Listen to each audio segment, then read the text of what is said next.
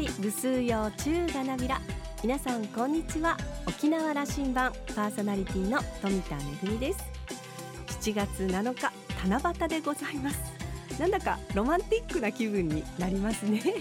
私はですね先日国立劇場沖縄で語り組踊りということで、まあ、七夕をちょっとモチーフにしたあのお芝居あというかあの語り組踊りを見たんですけれども大変素敵な舞台でした。なんかこう恋心というかねあのそういうものが表現されていたんですけれども今日はどうでしょうかね？皆さん織姫と彦星見てみましょうか。さあ沖縄羅針盤今日も5時までお届けいたします。どうぞお付き合いください。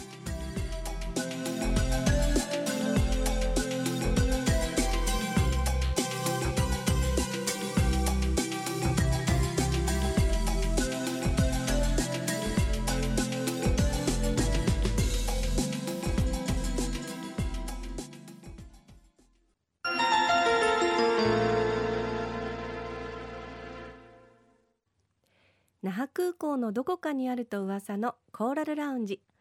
今週は八田貝悟さんとラウンジ常連客で沖縄大学地域研究所特別研究員の島田克也さんとのおしゃべりです。八田貝さんは路線バスの専門家です。1980年生まれ東京のご出身です。早稲田大学を卒業後大手バス会社勤務を経て2005年に沖縄に移住しました。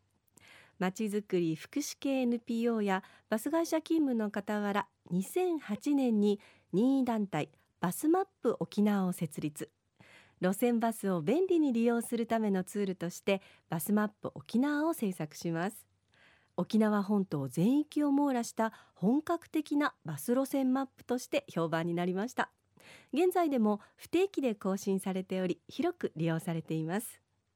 脱車依存社会化の活動を展開されている路線バスの専門家である八田貝さん。自治体や公共団体での地域交通問題の委員やアドバイザーを歴任されています。今日は沖縄の路線バスについていろいろと談義しているようです。それではどうぞ。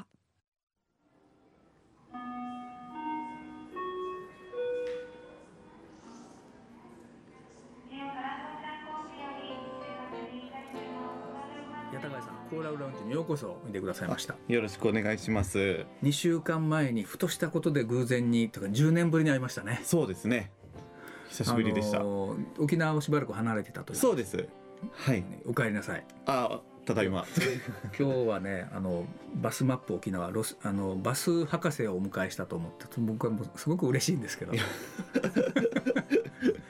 すも博士というほどではないですけれども、いやそう呼ばせてもらおう。いろいろ興味は持っていますけれども、僕が思うに沖縄の中で路線バスというバスということに関しての詳しさで言えばあなたはと一番だろうな。いやいやいや、もっと詳しい人います？多分ね好きな人って結構どの道にもいらっしゃるんで、ここの人にはかなわないという人います？ああちょっと何人か顔は思い浮かびますね。ライバルはいる。ライバルじゃなくて仲良く。あのさっき放送前にディレクターと話したけども、はい。彼女は、うん、今月バス乗ったことあるかない。この、はい。今年になってあるかないはい。あーいつかなとあの学生の頃に通学で通っていましたってやっぱこうなるんですよね。そういう方いっぱいいらっしゃいますね。で僕もあなたも、はいどどうやって路線バスをあのうちなんちゅうが使うかということのはい共通のええなんか、なんかあるんですよね。ええあのそうですよね目標に向かっていつも議論しようとしてるんですが、はい。なんで使わなくなったのと乗らなくなったのとだ他府県に比べても乗らなくなったのとはい。言った時に、はい高橋さんどう答えてる？あのーやっぱり車っていうのが一番大きい要因ですよね。で車一度乗ってしまうと車っていうのは一回手に入れたら使わないともったいないっていうか、うんそういうものですしでどこ行くにも確かに楽なように思えますよね。お家を出て目的地まで乗り換えもする必要ないしだからみんなそういった車の利便性っていうのをいいなと思ってで一回車使うと今言ったように使わないともったいないんで、うん。他の移動手段ってことを考えなくなりますよね、これだけ車社会になるともう移動イコール車だと思うんですよね。うん。あの本土も都会は別ですよね。ええ本土の都会は逆にたくさん公共交通もあったりとか、あとは車が高くて持てないとかそういうこともありますけれども、本土の地方も沖縄と同じような状況ですよね。状。況になっている、ええ。うん。あのそれにしても、はい。沖縄のその公共交通へのその、えー県民の利用度が低いと。いうのは、はい。これは他府県と比較しても顕著でしょ。うーんと他府県としえっと車の、じえっと例えば1年間に何回バスに乗るかっていう統計を取ると、全国と比べると沖縄がとても低いってわけではなくて大体全体の2 5 6位とかそれぐらいではあるんですけれども、ただこのバス路線の残ってる長さっていうかねそのバスのネットワークを考えると沖縄ってすごいやっぱり密度が高いと思うんですよ。他の地域ってもっともっとバスが廃止されてもうこの辺バス全然なくなっちゃったとかそういうところもたくさんあるんでこれだけバスが走ってるのに使われてないっていうのはあの沖縄は問題かなと思そういます。なんですか、はい。そうなんですか。あの、えー、とこの先月のニュースでいうと沖縄のバスも運転手さんが、はい足りなくなってきたりとか、ありましたね。いろんな事情でどんどん縮小していってるとはいいうことがニュースになっている、はいあの八田川さんが10年前に作ったこれずっとあの継続されてるけども沖縄のバスマップね、はい。ものすごいいいデータだなと思うんですけども これによると、うん、すごい沖縄での路線バスのがすごくこう、はい。あのもらさ分かるんですけども、はい、じゃあこれは、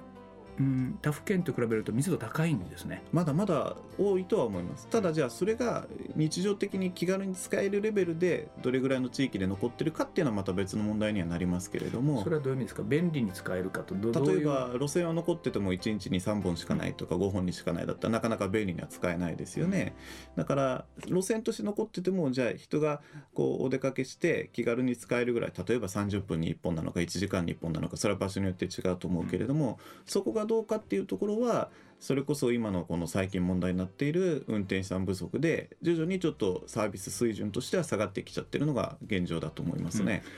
あの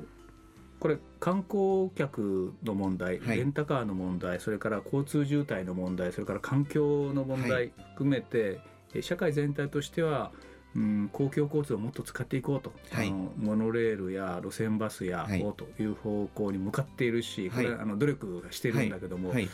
なかなか進まないと、はい。これあのどういうことが課題になってると思います？えっと、進まないのは何でかっていうことですよね。やっぱりどれだけの人が実際にそのバスに乗ってるのかなという気がしますよね。うんうんそういった議論する人たちも実際じゃあバスに乗ってみて今のバスがどうなのかとかですね。実は案外便利だったりするかもしれないし、だから県庁の職員やそれを啓蒙しようとしている国の職員や市役所の職員バスに乗れという話ですよね。ただ最近はそれでもあのワッターバス大作戦とか、うん。いろいろ掛け声をして乗るようにっていうことでかなりされてはいるんですけれども、そうは言ってもやっぱりバスってその案外便利だと思うんですよね。実感してる2人が話実感してそれは日々実感してるし私も実際車ない生活を普通に不自由なくしていてそれが沖縄だったら十分できるうん。と思ってるんですけれどもだけどバスが不便だからこうしようああしようっていろいろ取り組みをしてそれはもちろんいいことであるけれども、今走ってる今日のこのバスだって全然実はそんなに人が言うほど不便じゃないんですよね、だからそこをもうちょっと目を向けるというかあの啓発というかうん。してほしいなと思いますね。目を向ける啓発。あの思ったほど不便じゃないとはい。おっしゃったけども、はい。僕はその通りだと思っていて、はい。あの市民はい。市民感覚でも、沖縄のバスはダメだと思い込みすぎてますよね。そうですね。なんか一般的なんか社会の共通認識みたいな感じで、ただそれってバスに対してすごい評価の低い話で、あの確かに分かりづらいというのはあるかもしれない。というか分かりづらいと思いますけれども分かってしまえば使えるし実際車社会の沖縄でもバスで通勤をしている大人の人もたくさんいるわけですから、あのバスが全然この我々の日常生活に使えないということでは決してないですよね。確かに雨が降ったりね、ええそれからこう大きなイベントがあって渋滞状態が起きたらそれはもう時刻表が合ってないようなものになっちゃうタイミングがあるんだけども、ええ大体の場合は時間通り来るんですよそうですよ大体ね。の場合は。でそれをでも感覚的にはねもうバスはあの時間合ってないようなもんだというふうなことの共通認識とまでは言わんけども、それが広がりすぎてますよね。なんかお国自慢みたいな感じで いや沖縄のバスは遅れるんだよとかなんかそういう話についなりがちだと思うんですけれども実際のサービス水準としては全然そんなことはないと思いますね。もう一つあのバスが綺麗になりましたよね。そうですね。ここ5、6年で低床になってて新型が出てきて、そうですねだからあのすごく快適なんですよ中もそうですね。エアコンの調子も良くなってええきてですねええあの昔みたいにね汚いカーテンがぶら下がってるとかね あのシートが破れてるとか、はいはいそう落書きがあるとかそういうことなくなってるので、ねそうですね。確かにここ数年で内地と比べても沖縄県内のそのノンステップバスとかバリアフリー対応っていうのは急激に急速にいい方に進んでますね。これもアピールが足りないというかね、伝わってないなと思ってるんですよ。ね。あのい言い方変えてそういう意味ではじゃあ県民があの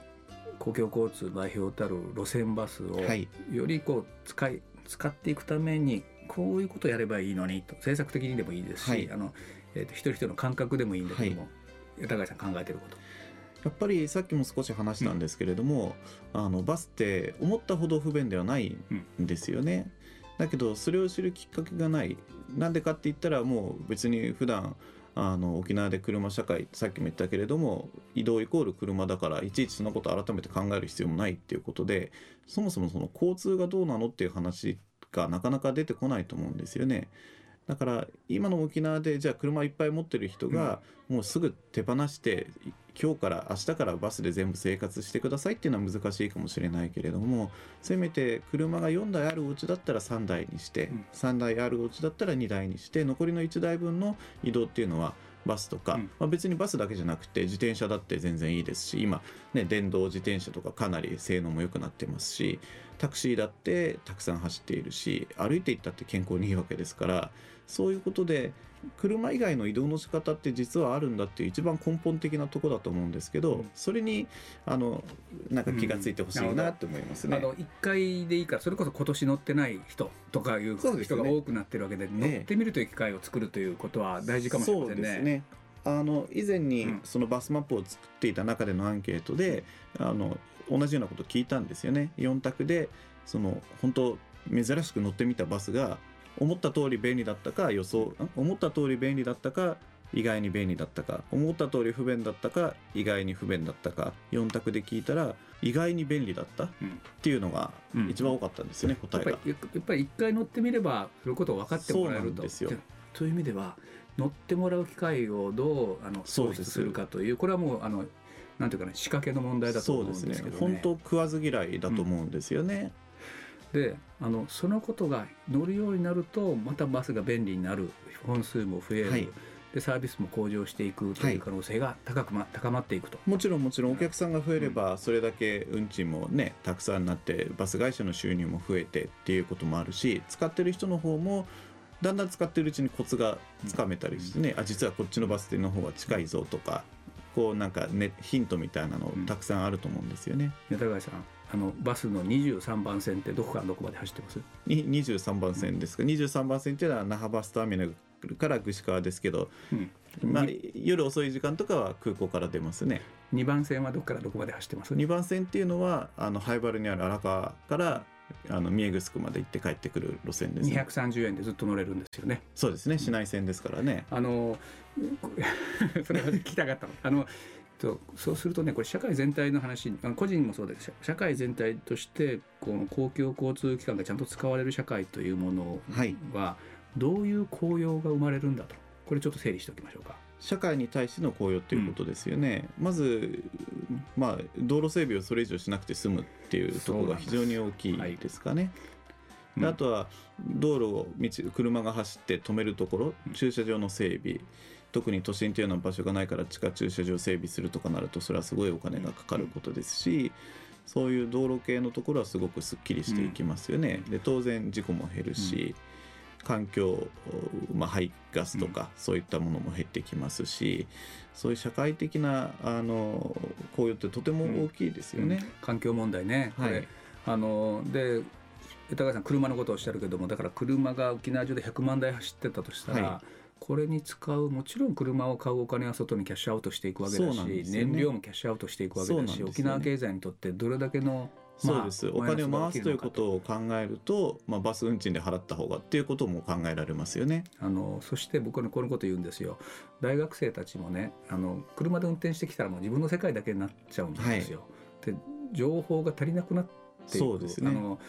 公共の中にいる時間でそこでもうヘッドホンしてしまったらはい、だけどもでも視覚に入ってくるもの人と接する機会、えー新しいつまりバスの中の広告が出てるとこういうのを見るということが、これがまた新しいええ。情報の取り入れ方、これがないんですよ。あのバイクやそこって最近、大事だと思っててね。特にあの小さい子たちがすごく問題だっていうのがだんだん分かってきていて小さい時にお父さんお母さんが送り迎えして幼稚園とか学校に行ってた子とそうじゃない子を比較すると長期的に見てくるとですねやっぱりそのあの精神面とか、あの違いが出てきてるっていうのは最近あの研究され始めていることですね。社会全体への効用みたいなことを考える機会欲しいですね。これそうですね。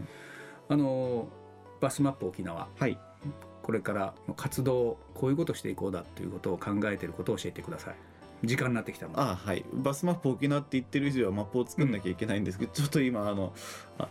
在庫がうカスカスつかカツカツでですね、早く新しいマップを作んなきゃいけないっていうことが。資金の問題ですか？そうですね。資金の問題はある。いつも抱えているので。ノノウハウやあのそれを作成する時間はありますね。データは常にあの、うん。ウェブサイトでも公開しているので、印刷しようと思ったらすぐにできるんですけれどもちょっとそこが今苦しいという部分と、あとマップだけでだけでもさっき言ったようにそのきっかけになりさえすればバスに乗ってもらうそのステップアップのところのお手伝いできますしいろいろ切り口はあると思うんですよねだから多様な切り口でバスもっとたくさんの人に使ってほしいと思いますね。マップを更新していくそれからその切り口というのはやろうとしていることをもう少し具体的に。あのまあ、やろうとしてる、まあ、バスマップを作るっていうのが一番基本にありますけれども、その中であのいろんな今地域でうん地域のバ交通をどうしようかとか、いろんな自治体さんが考えたりされていますよね。だからそういったことのお手伝いをするとかですね、あの委員会やその議論の場にはよくで出ていかれてますね。そういうところでたくさんやっぱりバスの話はしていかないといけないなと思いますね。あの僕僕も活動しようと思ってまして、はい。あの乗るということはまず第一で、ええ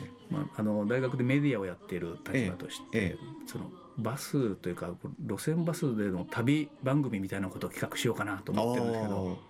あありだと賛同してくれますか？それはもうすごく入り口としてうんこうバス知ってもらうきっかけになると思いますね。あのいいと思います。時間になったようですから、はいあの空港でこうお別れしたいと思いますなんかあのバスの話ばっかりして変な2人でしたではこれで失礼します。ありがとうございました。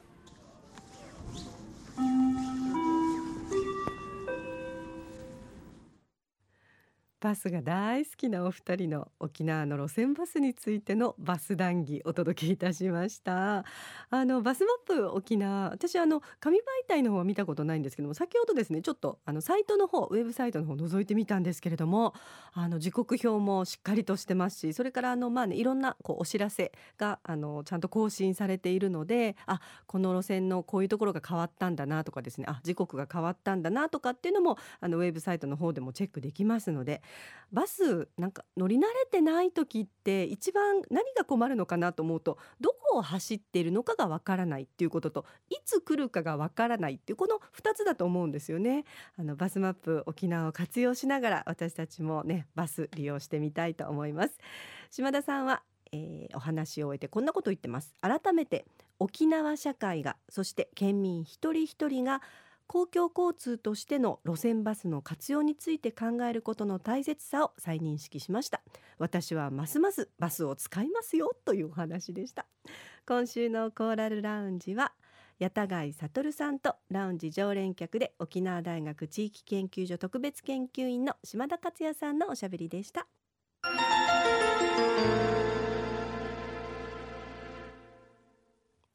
めぐみのあしゃぎだよりのコーナーです。コーラルラウンジでもたっぷりとバスのお話がありましたが実は私もバス大好きで最近ですね旅先でバスを利用することが多いんですよね。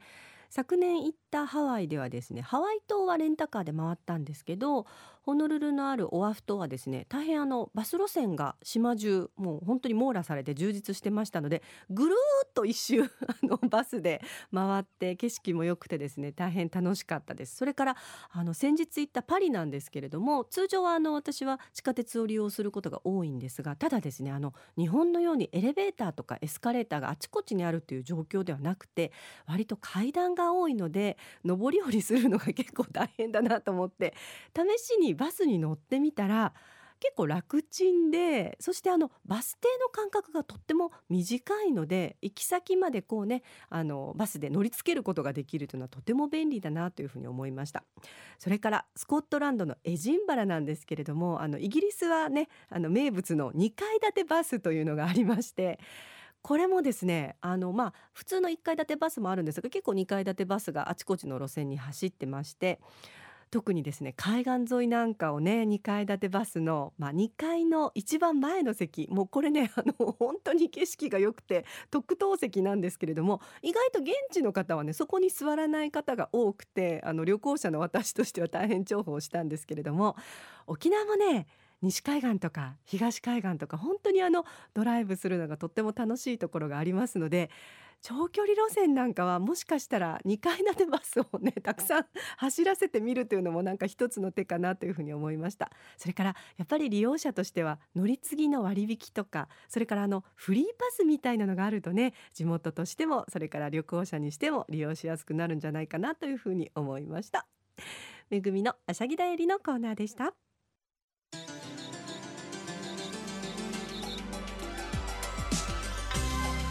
ラジオ沖縄ではラジコでの配信を行っています。スマートフォンやパソコンでリアルタイムでお聞きいただけるほか1週間の振り返り聴取も可能です。